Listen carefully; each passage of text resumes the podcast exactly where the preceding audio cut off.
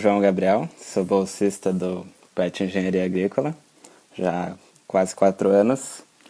E a gente está com esse nosso projeto de lives, o ciclo de palestras, que a gente realizava todos os anos, né?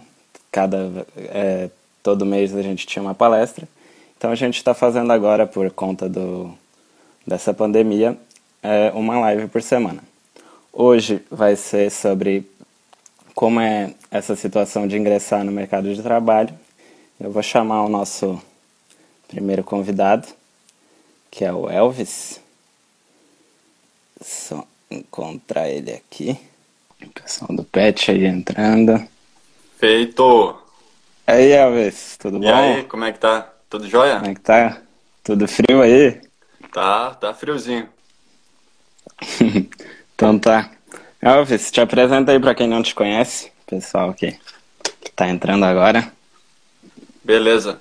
Então, meu nome é Elvis Patrick Aurélio, eu tenho 29 anos, sou gaúcho, sou do noroeste do estado do Rio Grande do Sul, praticamente, basicamente de Horizontina, e comecei na engenharia agrícola no ano de 2012, formei em 2018. Tenho algumas experiências antes da graduação, onde eu fiz Senai, fiz técnica e mecânica lá na minha cidade. Trabalhei em algumas empresas antes de ir para a faculdade. Na época era até um, um desejo meu muito forte, assim, eu queria fazer uma faculdade e lá na minha região uh, as faculdades são todas particulares e à noite. Então teve um período dessas experiências que eu tive onde eu trabalhava à noite, então eu não conseguia. E uhum. aí depois que eu formei no ensino médio, no ensino técnico, eu trabalhei por dois anos. Até que então eu fiz o Enem e fui aprovado na engenharia agrícola na UFPEL. Então eu peço demissão da empresa lá onde é que eu estava trabalhando e vou para Pelotas. E aí começo a fazer a engenharia, a participar de projetos extra classes, então trabalho voluntário, projetos de pesquisa e a fazer inglês. Praticamente uhum. do, a partir do segundo semestre e terceiro semestre da faculdade eu começo a fazer essas atividades. E aí em 2014, por conta de fazer o inglês e antes mesmo de ir para a faculdade já fazer também, em 2014 eu consegui participar de um programa de intercâmbio chamado Ciências Sem Fronteiras. E aí eu fui para os Estados Unidos, fiquei um ano e meio lá, seis meses estudando inglês e dois semestres cursando engenharia agrícola na, numa universidade de lá. Depois eu retorno para o Brasil, tinha mais uns três anos ainda para na graduação. Continuo participando de projetos, entro para o PET, isso foi depois do intercâmbio, passo grande parte do tempo uh, no PET até eu me formar, faço todas as disciplinas e deixo o estágio final para um, um semestre separado. E aí depois eu uhum. consigo o estágio na Monsanto, na parte comercial dessa empresa, atuo no, no, no estado de Santa Catarina e Rio Grande do Sul, Posteriormente a isso me formo, fico alguns meses ali procurando emprego e passo aprovado num processo de trainee no Mato Grosso, de um grupo que tem diversas fazendas. Me mudo para lá, fico seis meses lá e peço para sair da empresa e retorno para o Rio Grande do Sul. E então eu consigo o emprego que eu tenho hoje, que é aqui na Stara, que é uma fábrica de máquinas, que provavelmente muitos conhecem. Então hoje uhum. eu resido aqui em Não Me Toque, trabalho na empresa e eu sou instrutor técnico. Então, o nosso trabalho é dar treinamento para os mecânicos das concessionárias e o meu foco são os treinamentos em inglês. Então, basicamente, hum. essa é um pouco de toda a minha história, assim, resumidamente. Resumidamente. Então tá, vamos começar então lá do início, mais ou menos. Tu comentaste que tu fez intercâmbio, né? Isso. Para qual universidade tu foi lá? Iowa State University. É no meio oeste hum. americano, no cinturão do milho. Um estado uhum. bem... É tipo Mato Grosso, assim o estado. E a engenharia agrícola lá é bem forte. Então. É, quando eu fui, se eu não me engano, ela estava listada entre as, os cinco melhores uh, cursos de engenharia agrícola dos Estados Unidos. Se eu não me engano, hoje é o, o segundo ou o primeiro. Ela é bem uhum. forte. É a primeira engenharia agrícola nos Estados Unidos, o primeiro curso de engenharia agrícola lá. Ah, legal. E como é que foi esse processo para tu ir para lá? Tu já sabia qual universidade tu queria ir? Ou foi? Não. Era um processo aberto. Primeiro a gente era aprovado dentro da instituição, da UFPEL no caso, ia avançando uhum. com uma série de documentos. A gente precisava pedir cartas dos professores de recomendação. Tinha todo um processo burocrático que era muito normal para qualquer estudante que quer estudar lá. E, então a gente fez todo esse processo e eu lembro que no final a gente escolhia três, três universidades, uhum. Três universidades que eu tinha interesse de ir. E eu lembro que a Iowa State foi uma que eu, que eu coloquei dentro das, da minha lista. E aí, eu não sei basicamente como o processo funciona depois disso, mas eu sei uhum. que eu fui selecionado para uma dessas três. No caso, uhum. a Iowa State University. Uhum. E como é que foi a experiência lá, assim? Tu disse que começou a fazer inglês ali pelo segundo semestre, isso foi em 2013, mais ou menos. Eu acho que eu comecei é que... no, ter... no, terceiro no terceiro semestre, isso. E aí sim, foi o, primeiro o primeiro semestre de 2013, que eu entrei no, no, uhum. primeiro semestre de 2012 na engenharia agrícola. Então tu fez um ano de, de curso de inglês e daí já foi para lá. Como é que foi essa experiência? Na verdade, assim, eu já fazia inglês durante o ensino médio. Uhum. Eu sempre gostei. E eu sempre pensava, assim, que é um diferencial. Eu via que era um diferencial e eu, e eu gostava. Então, eu sempre investia nisso, sabe? Sempre fazia algum curso de inglês. Principalmente Sim. na época que eu trabalhava e eu não tinha condições de fazer uma faculdade particular lá na minha região. Eu tinha uhum. condições de fazer algum curso de inglês, então eu sempre fazia. Quando eu fui para o FEPEL, eu tinha algumas economias e aí, de, logo em seguida, no primeiro semestre, eu já ganhei todos os benefícios aí da UFPEL. Então, isso me ajudou bastante, me deu muita segurança que eu ia conseguir uh, fazer toda a graduação aí. E então, eu utilizei uhum. minhas economias já no segundo, segundo, terceiro semestre, acho que foi, e comecei o curso de inglês. Porque eu sempre via assim, via que era algo bom, que eu conseguiria me diferenciar no mercado, e eu sempre buscava, sempre pensava em ter uma carreira, assim, de certa forma, internacional. Eu achava isso bacana. Sim.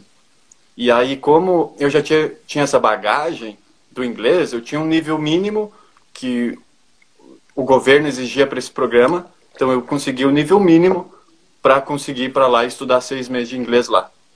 Uhum. E além da, dessa segunda língua, qual foi que, que, que te trouxe ir para lá? Tu saiu daqui do primeiro curso de engenharia agrícola do Brasil, foi lá para o primeiro curso de engenharia agrícola dos Estados Unidos. Que que é a engenharia agrícola de lá te agregou? Então, assim, isso é até um ponto interessante que eu acho que, assim, da minha carreira, acho que esse é um ponto, assim, que eu falhei, sinceramente. Uhum. Porque do, de todo o intercâmbio, o que eu acho que mais me agregou foi o inglês e o crescimento pessoal. Assim, sem sombra de uhum. dúvida, eu voltei outra pessoa. Assim, quem me conhece antes do intercâmbio e depois viu o, o quanto que eu mudei. E com certeza o inglês, sabe? Que agrega muito para o currículo. E aí, voltando para a tua pergunta, que nem eu comentei, eu acho que foi um dos pontos que eu falhei, assim, porque era um sonho meu, um objetivo muito grande fazer o um intercâmbio, estudar fora, e eu fui para lá e eu me perdi um pouco, sabe? Sendo bem honesto, assim, me perdi. Eu acho que eu não, não valorizei tanto, assim, não me dediquei uhum. tanto. Até na UFPEL me dedicava mais. E, mas, assim, a questão de ir para lá, aprender o inglês, ver outra cultura, ver como é uma, uma universidade lá, ter contato com os professores de lá, com colegas, sim, foi sensacional, sabe? Foi sensacional. Mas uhum. voltando à pergunta, eu, eu acho assim, poderia ter aproveitado muito mais. Teve sim. pessoas que eu conheci que foram e aproveitaram bem essa parte para o currículo, sabe? Para academia também. Entendi. Então tá. Quando tu retornou para cá, tu já fez a seleção pro, pro PET? Não. Foi no, no semestre, não? Como é que não, funciona foi depois. Eu não me recordo se foi num semestre depois ou foi um ano depois. Mas uhum. eu voltei, eu participei de outros projetos, projetos de trabalho voluntário, projetos de pesquisa. E aí passou um tempo e eu entrei pro PET até o Matheus foi uma das pessoas que me convenceu bastante a participar uhum. da seleção. Mas eu acho que eu fiquei um ano e meio no PET até eu sair para o estágio final. Sim. É, dessa seleção eu lembro bastante, eu entrei junto com vocês, né? Em 2016. Verdade, verdade. E queria te perguntar no que que o PET mudou a tua visão como profissional, assim? Eu acho que o PET... que, que o PET te agregou? O PET ajuda bastante, assim, não só o PET, sabe? Isso a mensagem que eu gostaria de trazer assim, qualquer grupo que o aluno está participando que é além da, da, da, sala de aula, acho que tem muito valor, sabe? E, uhum. independente se é um projeto de pesquisa, se é um trabalho voluntário, se é o PET, eu acho que todos os alunos deveriam fazer alguma coisa, sabe? Não só estudar. Então, nesse sentido, o PET agrega muito.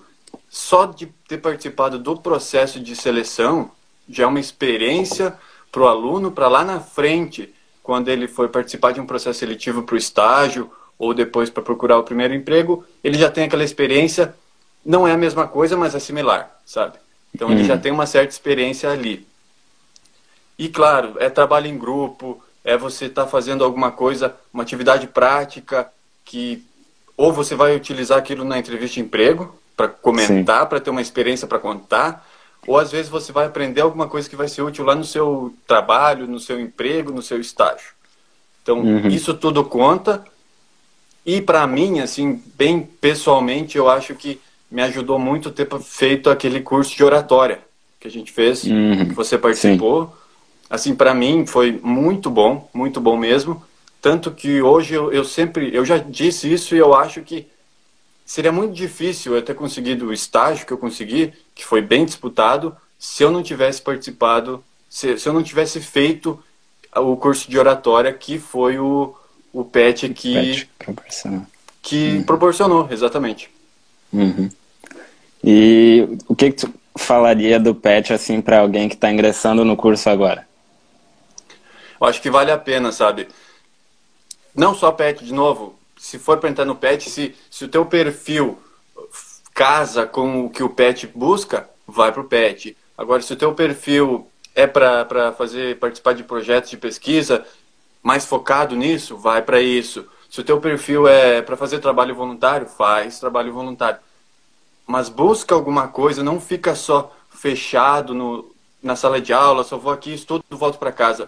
Eu acho que isso não vai te agregar tanto. Então, busca o perfil, o que você acha que faz sentido para você hum. dentro de algum grupo e vá. Eu acho que vale muito a pena, a experiência vale muito a pena. Porque quando você chegar lá na frente, numa entrevista de emprego, você tem que ter histórias para contar, sabe? E aí, ficando dentro da sala de aula, não vai ter tantas histórias assim para você contar que vai brilhar o olho de quem está lá olhando para você, para o seu currículo, para te contratar. Entendi, toda certeza. Então tá, tu falou de entrevistas e coisa, né? Vamos passar agora pro, pro teu estágio. Tu comentou que fez estágio na Monsanto, hoje é a Isso. Bayer, né? Como é que foi Isso. essa experiência de estagiar numa multinacional? Foi bom, muito bom, assim, é uma empresa sensacional, é fora de série, assim, só que ao mesmo tempo foi bem difícil, confesso, porque eu entrei numa área, na área comercial de sementes, sementes de soja da, da Intacta, talvez muitos conheçam. E assim, a gente visitava agricultor, eu estava numa equipe que basicamente era formada por engenheiros agrônomos e a atividade exigia que você tenha ou tivesse muito conhecimento agronômico de pragas, doenças, cultivares, uhum. épocas de plantio. Então eu, eu, senti bastante dificuldade nesse sentido. Mas com certeza, assim, foi muito enriquecedor porque eu acabei aprendendo muita coisa, né? Uhum. Aprendi sobre o negócio de soja da, da Monsanto, que hoje é Bayer, que é muito complexo. Aprendi essa questão comercial, como lidar, como chegar num, num agricultor na propriedade dele, como conversar com ele e muitas vezes até como convencer ele. O que eu vou falar uhum. que, que, que agrada ele, ou que vai fazer sentido no, no raciocínio dele para fazer ou que ele compre uma semente, ou que ele pense em utilizar aquela cultivar. Então, assim, foi, uhum. foi muito bom, foi difícil, mas foi muito bom, sabe? Aprendi muita coisa. E no que, que tu usou o inglês aí nessa hora? Porque tu comentou que foi em Santa Catarina, Rio Grande do Sul. Sim. E no que, assim, aonde não, não, que entrou o inglês? Não usei tanto. Não, não usei tanto, não. Muito pouco, muito pouco. Muito pouco. Uhum. Hoje na Stara tu usa bem mais do que. Sim, foi. sim, sim. Isso era, era, até um ponto assim que quando eu estava na outra empresa, no Mato Grosso, onde eu era trainee lá de mecanização, lá uhum. não utilizava também inglês. Basicamente, muito pouco também. Utilizava, mas uhum. quase nada. E eu via que era algo que eu tinha algo que eu aprendi que lá não estava usando e eu sei que isso tem um certo valor no mercado. Então hoje eu fico bem feliz que aqui eu estou usando, porque o tempo vai passando e se eu não utilizar, eu vou enferrujando nisso aí também. Então aqui eu hum. utilizo quase que diariamente, né?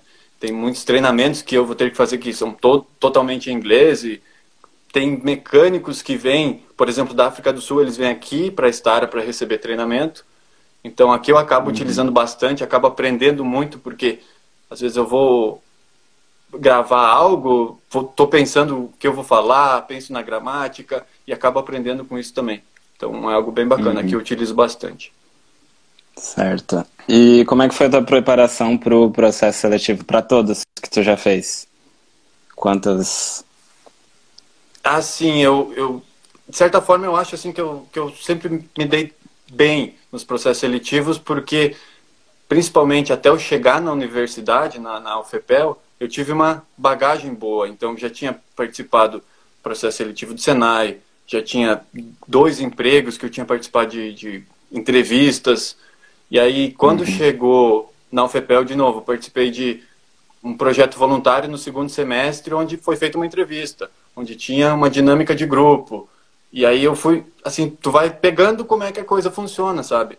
Eu sempre falo que uma entrevista de emprego é uma prova onde você já sabe as perguntas. Porque uhum. basicamente são sempre as mesmas perguntas. Então você precisa estudar e saber como responder bem essas perguntas. E aí eu fui depois ali para principalmente para o estágio, fui para o YouTube. Tem, tem canais assim muito bons em português que ensinam muita coisa. Por eu uhum. saber o inglês, é outro ponto positivo que eu consigo buscar outras plataformas, o YouTube, outros canais do YouTube, muito bons também em inglês, que eu consigo aprender. E até eu fiz um curso da Fundação Estudar, que eu até recomendo, que na uhum. época era bem barato, assim, que ele dá uma pincelada sobre essas questões, como se portar numa entrevista, como fazer teu currículo, ah, como lidar numa dinâmica de grupo, e até eu recomendo, assim, é, uhum. foi muito bom, ajudou bastante. Tá certo. Uma pergunta que chegou agora do Gustavo Klumbi, foi é nosso colega em, de profissão. Grande Gustavo. Qual a diferença entre trabalhar na fazenda, que tu trabalhou lá no Mato Grosso, e agora na Estara? Ah, é, é gritante, assim.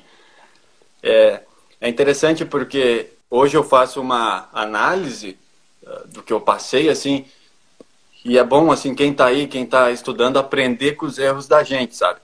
Porque, tudo bem, eu estava ali procurando emprego, surgiu essa oportunidade, eu fui para lá, era bom, uhum. e só que eu cheguei lá, eu vi assim, sabe, não é o que eu quero, não, não quero ficar aqui, eu não estou utilizando inglês aqui, vou voltar. E aí hoje eu paro para pensar e eu vejo assim, ó, se talvez eu tivesse tido uma experiência durante a graduação numa fazenda, numa granja aí da região, talvez eu já ia saber que isso não era para mim, entendeu? Uhum. E talvez como eu não tive essa experiência, eu resolvi arriscar. Bom, eu vou lá ver. E aí passou seis meses e eu vi que não era o que eu queria. E aí eu resolvi voltar. E querendo ou não, eu já sabia, assim, como eu tive a experiência na John Deere, lá com 16, 17 anos, mas eu gostei. Então eu sabia que a indústria, trabalhar na indústria eu gostava.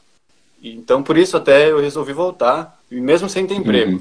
Isso, eu não tinha emprego, pedi para sair lá da, do, do, Mato Grosso, lá do grupo, e vim para o Rio Grande do Sul e depois consegui emprego aqui na Estara.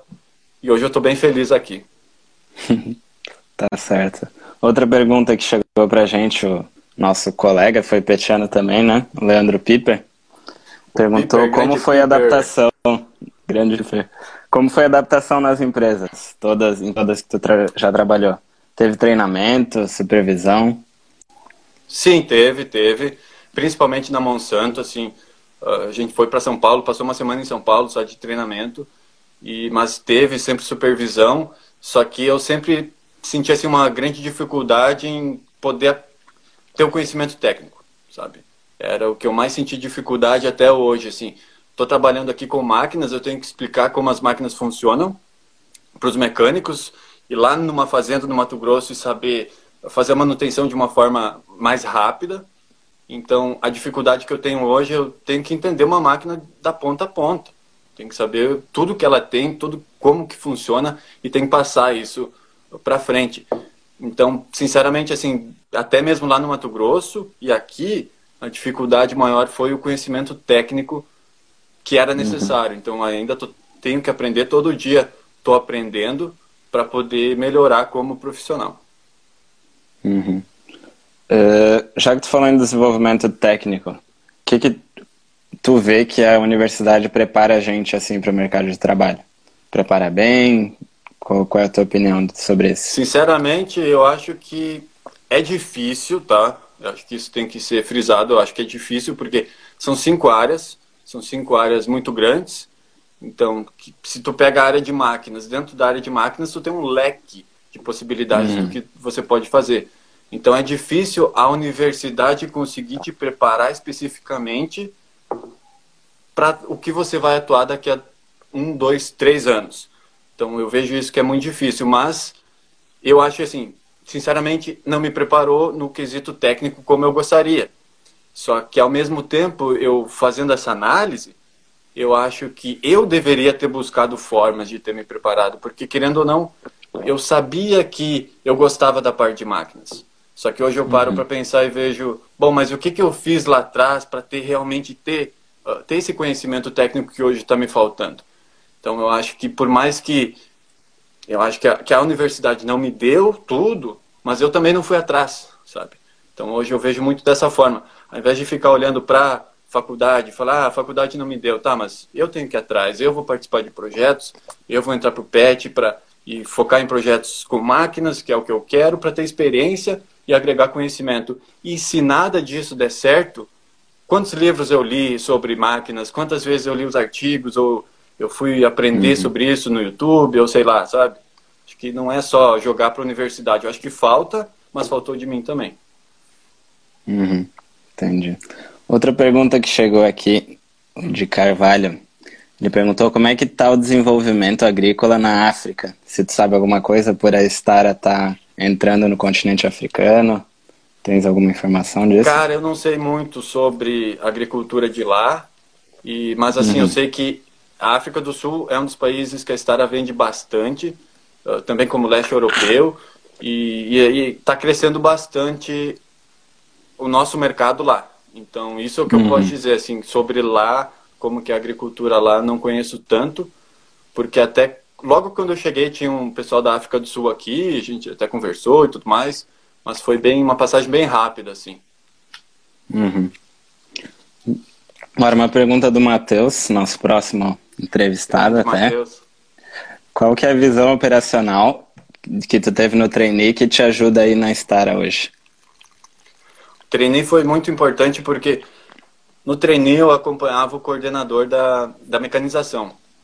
E aí eu estava aprendendo sobre as máquinas, aprendendo sobre a dinâmica da fazenda, que são várias operações acontecendo ao mesmo tempo e você tem que aprender essa dinâmica, como tudo acontece e ao mesmo tempo tinha uma grande parte que era gestão de pessoas, que estava sobre responsabilidade do coordenador. Então, só que quando ele se ausentava, eu assumi esse posto. Claro que com a ajuda do gerente da fazenda, dos outros colegas, mas querendo ou não, eu era ali o cara que acompanhava o coordenador. Quando ele saía, a bronca era minha.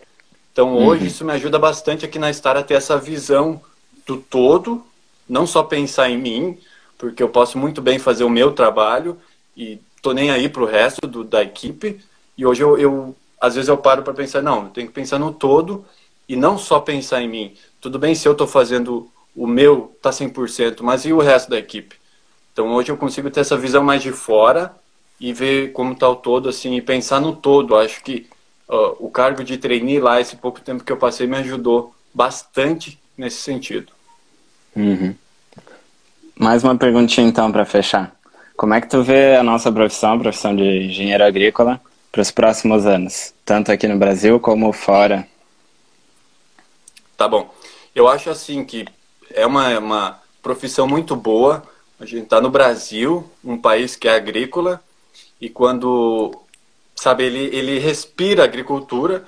Quando você para para pensar, eu vejo assim essa tendência aumentar cada vez mais porque tu pega antigamente o Brasil nem não chegava a ter tanta produção. Pega a soja, hoje a gente já bate com os Estados Unidos para ser o maior produtor de soja do mundo, olha tantas culturas que nós somos os, os maiores produtores mundiais, e eu acho que a tendência é só crescer. E aí, uhum. quando eu vejo a nossa profissão com, com, essa, com essa, essa vontade, isso que o Brasil tem, sabe? Eu não vejo, eu até digo assim, que eu não vejo um país melhor para você trabalhar com agricultura do que o Brasil. Então, por esse sentido, assim, eu acho que é fenomenal. Só que ao mesmo tempo, eu penso assim que só ter a graduação não não vai te diferenciar mais, sabe? Você uhum. tem uma graduação hoje, o acesso ao ensino está fácil. Então, todo mundo que está aí estudando precisa buscar formas de se diferenciar. E talvez o inglês é uma delas, mas é uma delas. Talvez você não uhum. vai ter inglês, mas tem que buscar alguma forma de se diferenciar no mercado. Uhum. Por mais que tenha formação, acho que ela não é, só ela não vai ser suficiente. Entendi. O Getúlio Godinho, também engenheiro agrícola, está perguntando como é que está estar na Argentina? Ela, lá pode ser um mercado de trabalho para gente? Pode, pode estar até, eu não me recordo exatamente quando, mas faz pouco tempo que a Star abriu uma fábrica lá na Argentina para atender principalmente o mercado da América Latina.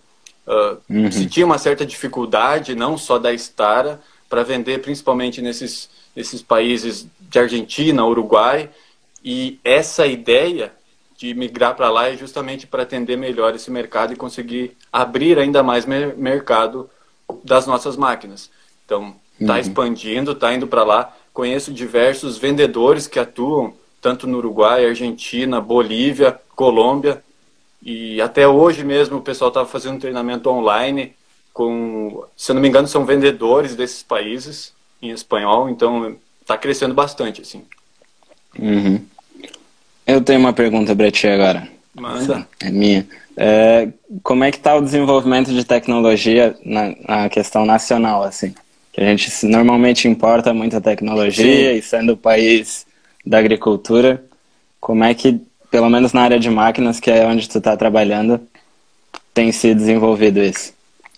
Eu, eu digo que eu sou um suspeito a falar, assim, porque eu trabalho na Stara, mas assim, eu estou vendo aqui de perto, assim, é impressionante o nível de tecnologia que a Stara está implantando nas máquinas e é tudo nacional, é tudo feito aqui, sabe? É desenvolvido aqui nos laboratórios da empresa, quem não me toque, no Rio Grande do Sul, a gente tem um, um controlador, um monitor da máquina, que assim, é excepcional. Eu digo que é, é praticamente um smartphone. Tu vai lá com o touchscreen, tu mexe, tu aumenta, tu diminui. O pessoal que participa das feiras, que, das feiras que se tem ao redor do mundo e que a Stara vai lá apresentar os produtos, o pessoal daqui que vai lá e conta que, que, que chegam clientes assim e perguntam onde é feito esse monitor se ele é feito na Alemanha, na Inglaterra ou nos Estados Unidos. E aí o pessoal conta, não, é feito no Brasil. E o pessoal fica, é no Brasil? Sério? Não sabia que, que o Brasil tinha essa capacidade. Então, é o que eu ouvi falar, assim, que o pessoal fica impressionado. E realmente, assim, hoje a gente tem máquinas aqui, equipamentos que batem com grandes empresas, grandes empresas. Uhum. Então, assim, eu não sei muito das outras empresas brasileiras, mas o que eu posso falar é da empresa que eu conheço, que é que eu atuo, e talvez sou suspeito a falar, mas assim, é excepcional. Entendi. Então tá, Elvis, tá fechando a meia hora aí. Queria te agradecer por ter disponibilizado esse tempo conversar com a gente. Dizer que qualquer coisa que tu precisar aí na, na Star ou em qualquer lugar que tu estiver, pode falar com a gente. O pessoal do PET da universidade está aí para te ajudar. E é isso, cara. Obrigadão pelo teu tempo. Até uma próxima vez. Beleza, eu que agradeço aí a oportunidade e a hora que vocês precisarem alguma coisa e a hora que eu puder colaborar, fica à vontade. Estamos aí para ajudar. Tá certo, então. Grande abraço, Elvis. Valeu, abraço. Até mais. Agora vamos chamar o Matheus, nosso próximo entrevistado. Só encontrar ele aqui. Alô, Ô, Matheus, tudo bom? Bom, firme? Tranquilo. Matheus, te apresenta aí para quem não te conhece ainda.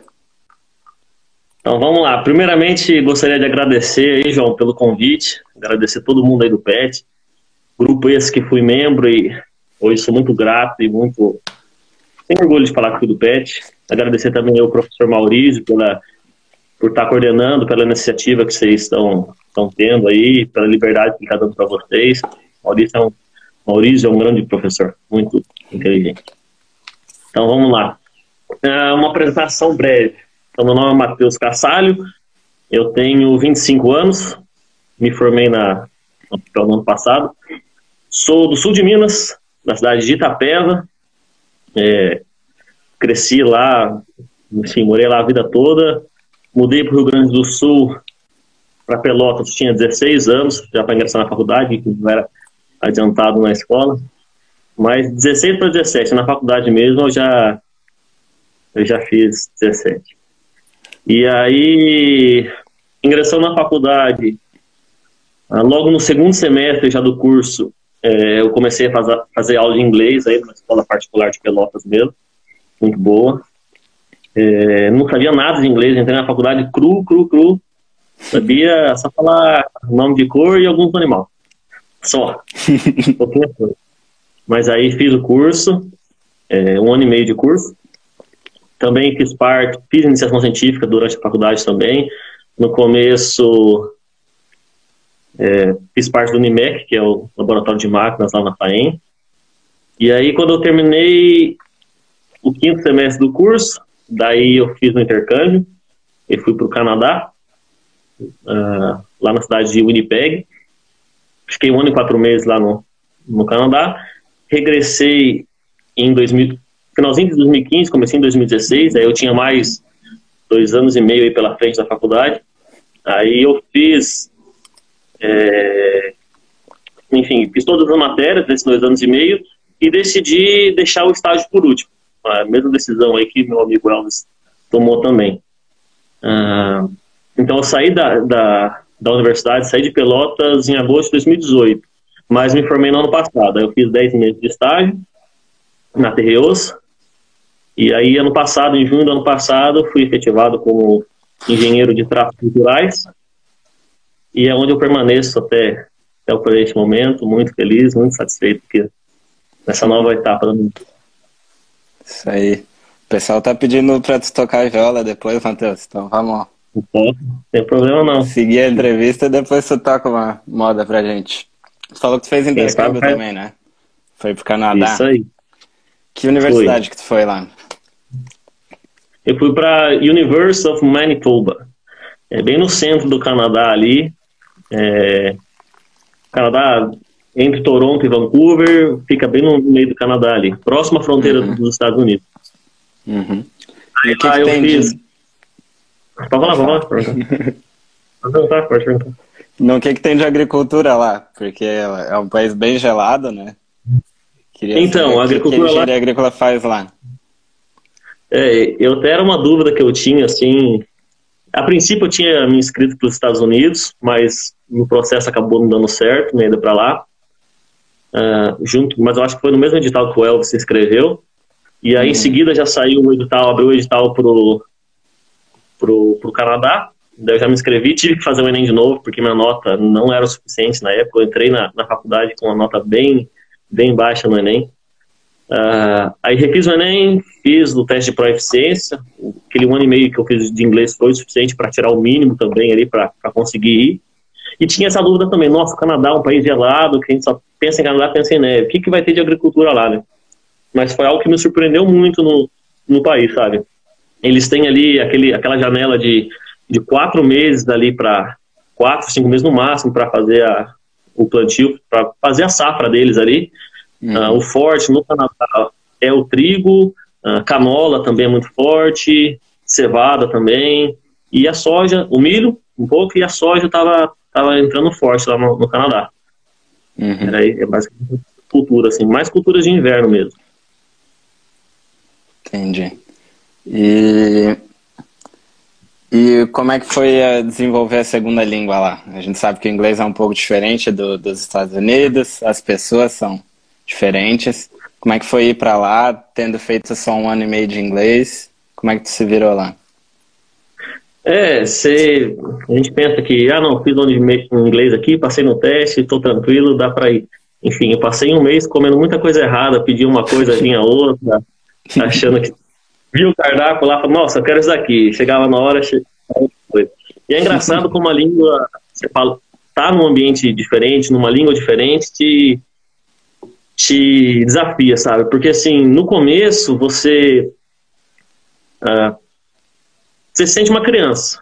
Eu tinha já uma, uma pouca experiência de vida, né, mas você é uma certa experiência de vida, uma certa experiência acadêmica, e você fica naquela de querer se comunicar, querer falar, mas não vai. É, parece que as pessoas, tipo, já não puxam muito o assunto porque você tá com aquele inglês bem enferrujado ainda, travado. Mas, então, mas quando eu fui para lá, eu fiz quatro meses de inglês antes de ingressar na faculdade. E o que foi que me ajudou bastante, sabe? Então, em três meses, a partir do terceiro mês ali, eu vi que já o inglês estava fluindo. Aí, quando eu ingressei na, um ano ali para fazer a faculdade mesmo, e os quatro meses de estágio, é, eu já estava já tava com inglês bem bom, já estava tranquilo. A Jamile Martins perguntou se tu não sentiu necessidade de fazer, é, cursar francês também. Porque lá eles falam não, não. francês também.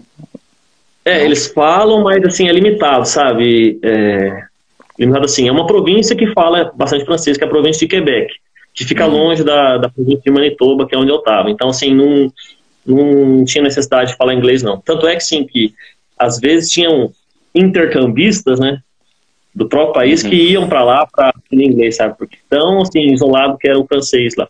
Mas era um, um francês mais arcaico, assim, não um francês tão tradicional dos dias de hoje, assim. Mas não tinha necessidade, não. Não era necessário. Tá certo. Aí quando tu voltou para cá, tu logo entrou no PET também, que nem o Elvis, como é que foi? Isso, aí quando eu voltei, eu voltei meio perdido, né? Nossa, e agora o que eu vou fazer?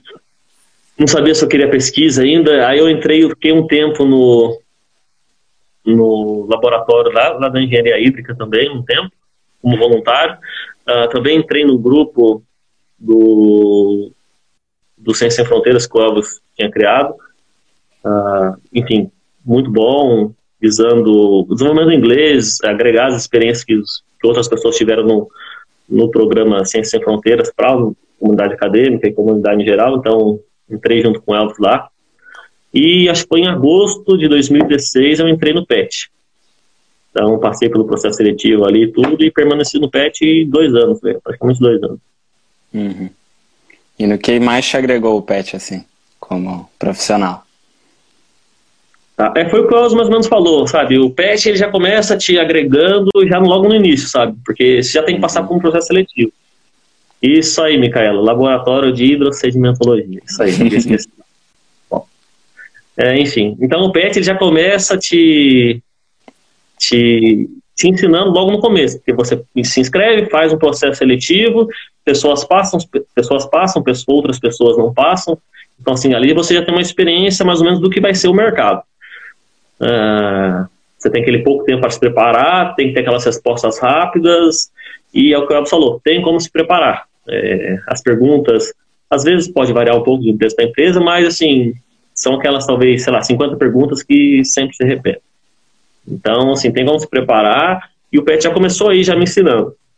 Uh, no decorrer do PET, a gente, o que, que agregou bastante? O trabalho em equipe, uh, você aprender e ter que conviver com pessoas diferentes, é, pessoas que talvez você não tenha uma certa afinidade, mas enfim, você está ali por um bem maior, você tem, que, tem que ter aquela entrega e no final das contas tem que entregar. Então não importa se tem afinidade ou não, enquanto você estiver ali, você tem que ser profissional e trabalhar da maneira correta.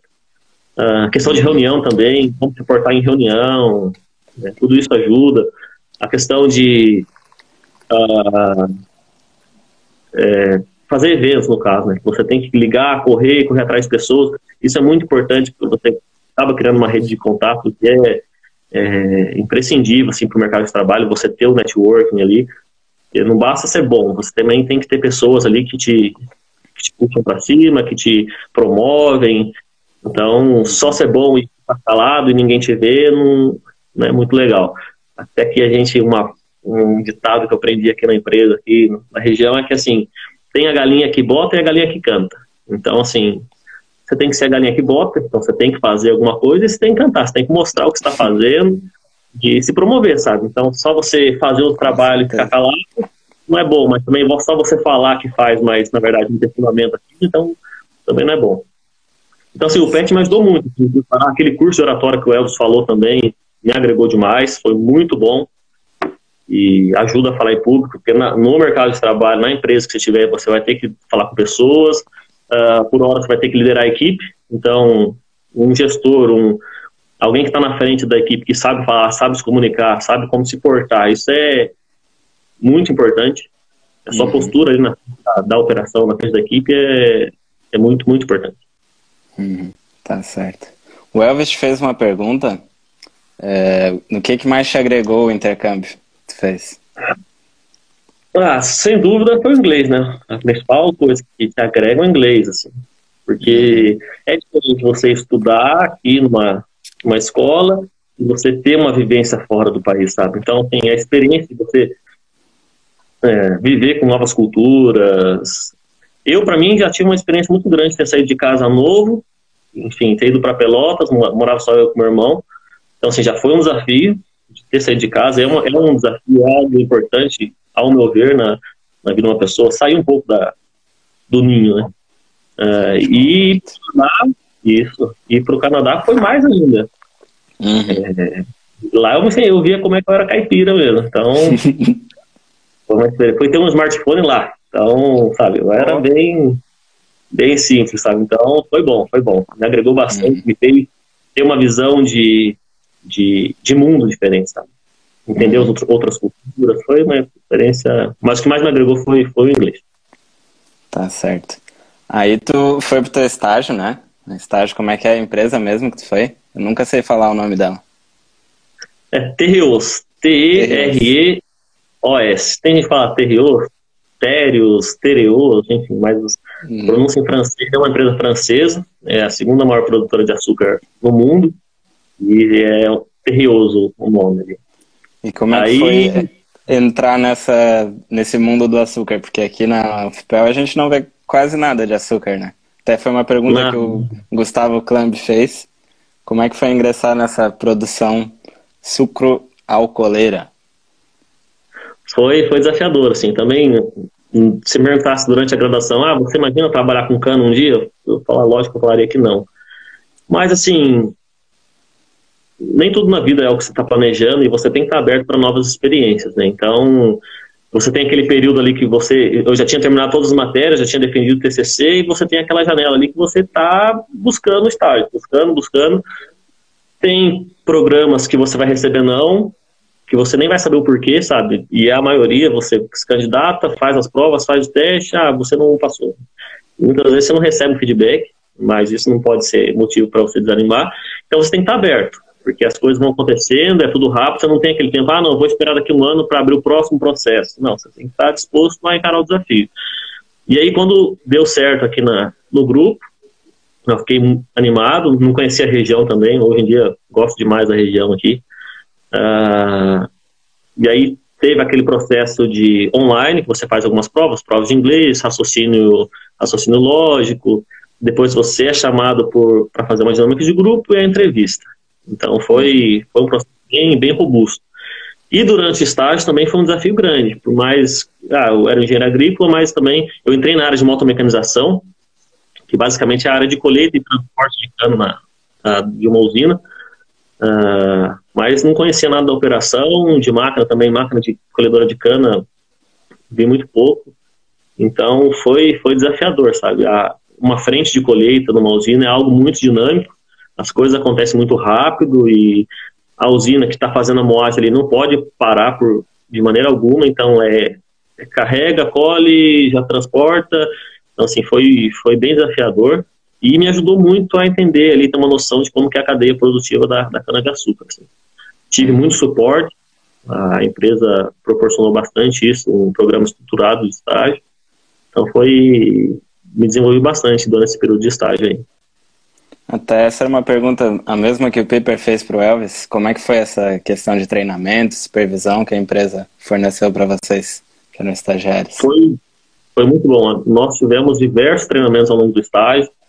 uh, treinamento de inteligência emocional, Excel, uh, enfim, muitos, muitos treinamentos, oratória também. Foi, foi muito bom, bem estruturado. Sempre a gente reunia todos os estagiários, tinha os treinamentos, né, cada um voltava para sua unidade. Aqui no grupo a gente está em sete unidades aqui na região, sete usinas, né? Então eu fiquei numa usina lá em Colina, que é do lado da cidade de Barretos, morava em Barretos, e foi, foi muito bom. O estágio te prepara bastante, você também faz muito contato, é foi um programa muito bom. Uhum. E uma outra pergunta aqui que chegou, o de Carvalho, perguntou como é que tu vê esse mercado de açúcar e de álcool para gente como engenheiros agrícolas? É, é mercado que eu, por exemplo, aqui eu vejo, é um mercado que tem mais agrônomos, mas. Tanto é porque tem mais agrônomos no mercado do que engenheiros agrícolas, então isso é natural, mas você tem engenheiros agrícolas na empresa. E assim, eu falo por mim, sabe? Na, o engenheiro agrícola, e falando mais especificamente do engenheiro agrícola, o FEL, né, que foi de onde eu cursei, tá, tá muito bem pro mercado, sabe? A gente é forjado no a ferro frio ali. Então, assim, é dar os na nossa mão que a gente encara e abraça. Então, você vai ver engenheiros aqui, tanto na área corporativa, na área de projetos, uh, na área agronômica, na área de, de pesquisa, digamos assim. Então, o engenheiro agrícola é um engenheiro versátil. Então, uhum. e a empresa aqui te dá, dá oportunidade para muitas pessoas, assim, independente da área dela, independente, da, da formação dela. Tá certo. O Elvis perguntou aqui: é, valeu a pena ter feito estágio somente depois de ter feito todas as cadeiras? Demais, demais. É, enfim, tudo que eu estou falando aqui é uma experiência minha, não estou querendo dizer o que é certo, o que é errado, foi aquilo que eu escolhi para mim e foi aquilo que deu certo para mim. Eu tinha esse, essa pretensão de fazer o estágio no final do curso, assim como o Elvis também fez, porque assim, eu queria entrar no mercado, eu não queria pesquisa, é uma opção minha. Uh, então eu vi assim que acabar formando com um diploma debaixo do braço, sem ter uma experiência, que nem o Elson falou, sem ter um, boas histórias para contar, ficaria mais difícil a, você ingressar no mercado. Então eu pensei assim, eu quero um estágio estruturado, um estágio, enfim, eu não me importei com o tempo de formar, quando eu ia me formar. Então, eu quero um estágio para que eu possa me desenvolver bem no estágio, uh, criar uma bagagem, se der certo, ingressar na empresa, se não der certo, eu estou bem preparado, bem direcionado para o mercado. Então, para mim, funcionou demais e eu, é algo, se perguntassem para mim, eu recomendo. Agora, eu quero fazer pesquisa, não quero perder esse tempo, tenho vontade de me formar logo. Talvez um estágio menor, um estágio de feras, talvez já, já seja o suficiente. Mas, na minha opinião, para você ter uma boa experiência, estar tá bem preparado para o mercado, eu acredito que um estágio mais, sei lá, de seis meses, quatro meses, enfim, um estágio maior, eu creio que seja ideal. E tu chegou a fazer outros estágios? Uh, durante o intercâmbio até? Ou durante ou Não, no, no Brasil mesmo, durante a graduação? É, no intercâmbio eu fiz um estágio lá no laboratório de solos, departamento, de, departamento de solos da universidade, Ali eu tive uma experiência com. Uma experiência com canola, com milho e um pouco de soja também. Então, foi uma experiência bem agronômica ali. Uh, quando eu regressei do intercâmbio também, eu fiz um estágio de férias de um mês, é, numa, empresa de flores, no grupo Hayers, que já me ajudou bastante também. Então, assim, outro conselho que eu daria, se puderem fazer estágio de férias, façam o máximo que puder. Eu sei que a gente faz um. É, passa por um semestre muito difícil, tem muitos desafios, e quando termina aquilo ali, a gente só quer férias e quer descansar, quer ficar próximo da família. É, isso é super natural e é super aceitável e justo, né? Mas assim, eu percebo, eu percebi isso aqui. Né? Quando eu comecei o estágio aqui, eu vi vários colegas meus que tinham, faziam vários estágios. Então, assim, é algo, pelo menos aqui do estado, é, que as pessoas é férias, é estágio, férias, estágio, férias, estágio. Então, se eu pudesse ter feito mais estágios nas minhas férias, para ter um currículo mais robusto, ter mais experiência para contar, eu teria feito. Porque é algo que se faz aqui. Então, assim, se você não tem isso, tem que ter outra coisa para competir com isso, sabe? Então, assim, fazer estágio sempre que puder é muito importante. Eu recomendaria também. Uhum. E qual que tu acha que foi o diferencial para tu ter sido efetivado depois de ter feito estágio? O Elvis perguntou isso. Ah, um diferencial foi o intercâmbio, então me ajudou bastante. Mas assim, o que eu vejo que manda muito numa entrevista, muito é como você fala. Então, um dos pontos que o Elvis falou do, do curso de oratória, isso é muito importante. Porque você tem ali, sei lá, 10, 15 minutos de entrevista que ninguém te conhece, você não conhece ninguém e você tem que provar que você é bom. Provar não, né? Mas tem que uh, se vender muito bem. Você está vendendo um produto, você está se vendendo lá. Você tem um, a pessoa tem um currículo, que ela tem uma primeira impressão a, res, a respeito de você, tem uma primeira impressão, mas você tem que falar bem e falar a verdade. Porque também ah, esse negócio, ah, eu fiz isso, fiz aquilo. Porque eles te apertam também, eles percebem até onde você está sendo sincero ou não. Ah, que Excel que você tem avançado? Tá, mas que funções que você é habituado a usar? Aí você vai falar, ah, eu uso soma. Então, quem usa soma não é avançado no Excel. Então, é, seja sincero, seja verdadeiro na sua entrevista, uh, mas ali foi é o momento que você tem para se vender. Então, uhum. se prepare, porque as pessoas não te conhecem e às vezes você é uma pessoa boa, né, trabalha muito bem, só que naquele momento que você não soube falar bem, não soube se vender, talvez outra pessoa que tem uma conversa melhor que a sua acaba indo e você acaba não passando. Uhum. Eu tenho uma pergunta para ti. Esse dia estava conversando contigo, tu comentou que está bem na área agronômica aí. Tu Sim. até pensou em fazer um, uma graduação em agronomia que, que tu acha? É, o que, que tu tem a comentar sobre isso? Eu cogitei, sim. Quando eu estava fazendo estágio, eu estava na área de motomecanização, que é ou CTT também chamado. E aí, quando eu fui efetivado, eu fui efetivado para engenheiro de traços culturais, que é uma área totalmente agronômica. Então, traços culturais, basicamente, ela vai cuidar de toda, todas as operações ali de aplicação de, de defensivos, herbicidas, inseticidas, fungicidas, uh, adubação, de cana também, e fertigação e aplicação de composto na, na lavoura. Então, assim, é uma área muito agronômica, que tem as operações também. Então, assim, é agronômica, mas tem as operações, lógico. Você tem, você, você acaba lidando com as máquinas que vão fazer aquelas, aquelas operações. E aí eu cogitei, falei, nossa, eu, eu entrei meio, meio apreensivo para o desafio aqui, né, porque não é uma área de formação, uhum. mas eu sabia do potencial, a empresa também viu isso, sabe, então, então vamos lá. E aí eu cogitei, sim, fazer uma, fazer uma faculdade de agronomia, até mandei alguns e-mails e tal, mas enfim, eu vi que não seria tão interessante. Mas aí eu comecei a fazer uma pós-graduação. Atualmente estou fazendo uma pós-graduação à distância pela Exalc, em solos e nutrição de plantas. Então, hum. uma, uma pós de um ano e nove meses, e está sendo muito boa. Estou aprendendo demais com, a, com essa pós-graduação aí, está me ajudando bastante no meu dia a dia. Tem uma dica da professora Gisele, fazer uma especialização e pedir extensão de atribuição. É uma boa ideia, uma ótima ideia. E Sim. como tu vê a profissão de engenheiro agrícola agora para os próximos anos?